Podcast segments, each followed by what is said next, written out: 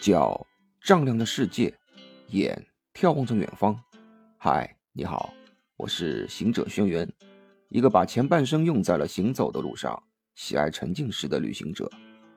好不容易熬到下班，正想走，哼，结果被钱老板叫住，告诉我每天下班，厨房必须打扫干净才能走，除了一个月一次的大扫除。是所有人一起做的，其余每天的小清洁都由我一个人来完成。哎，其实我也明白，毕竟厨房是重油重污垢的地方，每天清洁，这样之后打扫起来就会轻松。可是为什么又是我一个人做呢？我可不信，我没来之前，他们每个人都会轮流做。可能钱老板也知道饭店型厨房的东西对于我这个小白过于陌生，还耐心的和我说道：“什么洗菜、洗碗的水池必须在不同的水池使用，过滤网内的残渣一定要及时倒掉，台面上的水渍嘛也要及时擦干，燃气灶和周边台面。”墙面飞溅的油渍擦干净，养海鲜的水箱地上一有水啊，也要快点拖干，以免滑倒。消毒柜里的碗筷要摆放整齐，分门别类。啊，还有什么厨房使用尽量保持通风、干燥等等。哼，还别说啊，虽然有些啰嗦，呃，但是作为一个饭店的厨房，这些还真的倒应该注意。包括自己家里，其实也应该这个样子。每天厨房的垃圾呢，如果桶内的垃圾装满，就一定要马上倒掉，以免有异味，引蟑螂、老鼠。哼，你不知道，倒垃圾的地方其实有点远，来回啊最少要十分钟。怪不得没人愿意倒垃圾，但是啊，我就愿意。你知道为什么吗？嘿嘿。因为这样啊，我就可以十来分钟只做倒垃圾一件事情。如果倒两次的话，那就是半小时。反正他们也是剥削我的劳动力，真有事的话，他们也会及时补上。嗯，你说这算不算是中国人的智慧呢？还好我之前的习惯，一有脏的餐具就马上洗掉，节约了不少时间。因此啊。一个来小时，把厨房该做的事情也就都做完了。当然了，这些事情啊，都是我一个人完成哦。现场是有两个人，只不过我在清洁，钱老板啊，隔着玻璃窗看着我喝茶。我当然也知道为什么，我一个刚来的，怎么可能把钥匙给我？自然要等我做完后，他亲自锁门。十一点半了，我一个人拖着疲累的身体。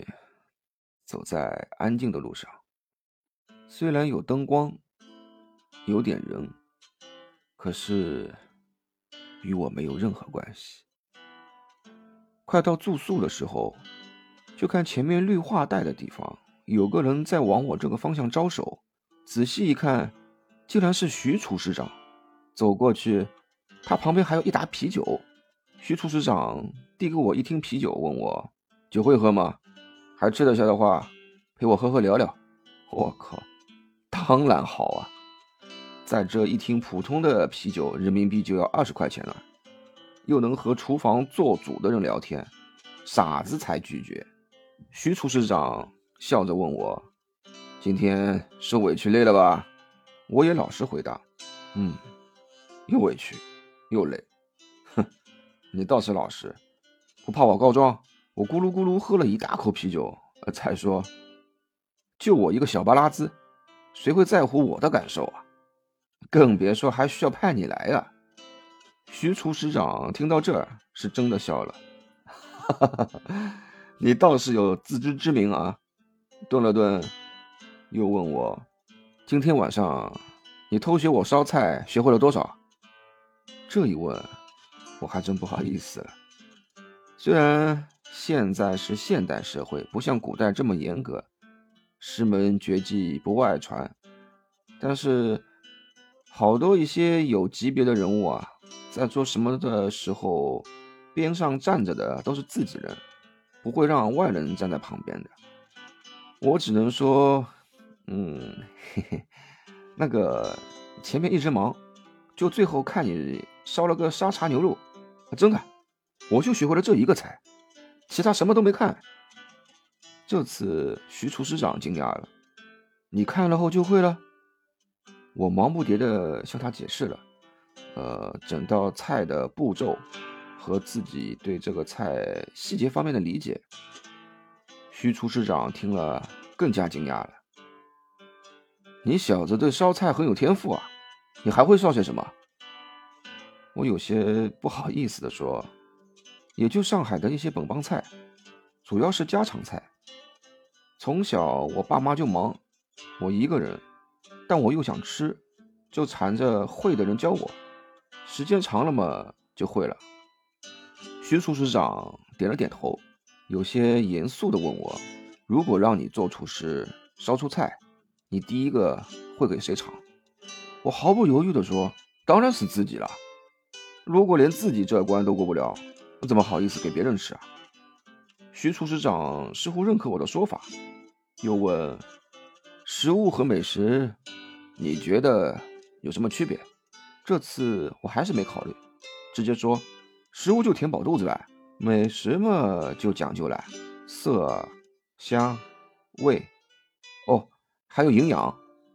徐厨师长点了下头，嗯，你没学过，也算不错了。你想不想系统的好好学学？我连忙高兴的道：“好啊好啊，谢谢师傅，愿意教我，来敬你。”说完，我一口干了手中的啤酒。徐厨看我喝完了啤酒，笑骂道：“你个兔崽子，倒是挺会打蛇随棍上啊！拜师还用师傅的酒敬师傅。”我一听，明显是同意了，随即问：“师傅，我听赵叔说你以前在挺有名的酒店做过厨师长啊？”徐厨听了没有马上回答，转过身。默默地干了一听啤酒，像是在回答我的话，又像是自言自语地说：“唉，就算当时我数一数二，又有什么用？美食是有生命的，是你赋予它的。如果你爱的人、身边的人都不在的话，也就是个食物罢了。”我看着徐厨两臂斑白，一阵心酸，师傅。我明白你的意思，你是指美食是一种情绪的治愈，这样呃才能享受到吃的幸福感，对吧？徐厨摸了摸我的头，欣慰道：“你小子对食物有种本能的敏感，蒸的时候啊。”我明天要去拿策勒谈些事，大概一个星期左右回来吧。嗯，时间不早了。回去吧。说完，拍了拍我肩膀，自顾自的往前走了。直到他掏出钥匙，打开了我所住的楼下铁门，我才反应过来，快步跑过去，便问：“师傅，原来你和我住同一栋楼啊？”“是啊。”“师傅，为什么你住二楼，我住六楼？”“我怎么知道？”“师傅，以后我来养你到老吧。”等你有钱再说吧，师傅，你烦不烦？快回去睡觉吧，明天别迟到，老钱扣钱可厉害了。哦，我那时是挺啰嗦的，但也是觉得有了依靠嘛。不过，没想到的是，之后徐厨师长不在的那几天，才是真正改变我人生的开始。唉，人生只是一连串的任意事件和未知，我们永远不知道明天和意外哪个先来。好了，我们下次再聊，拜拜，晚安。